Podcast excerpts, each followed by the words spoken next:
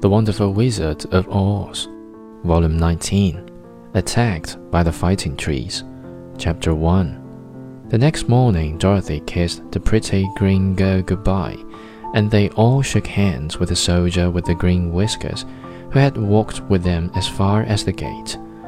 When the guardian of the gate saw them again, he wondered greatly that they could leave the beautiful city to get into new trouble.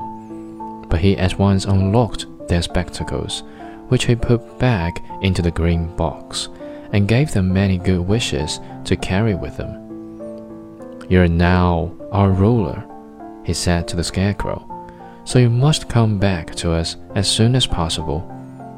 I certainly sure if I am able, the Scarecrow replied.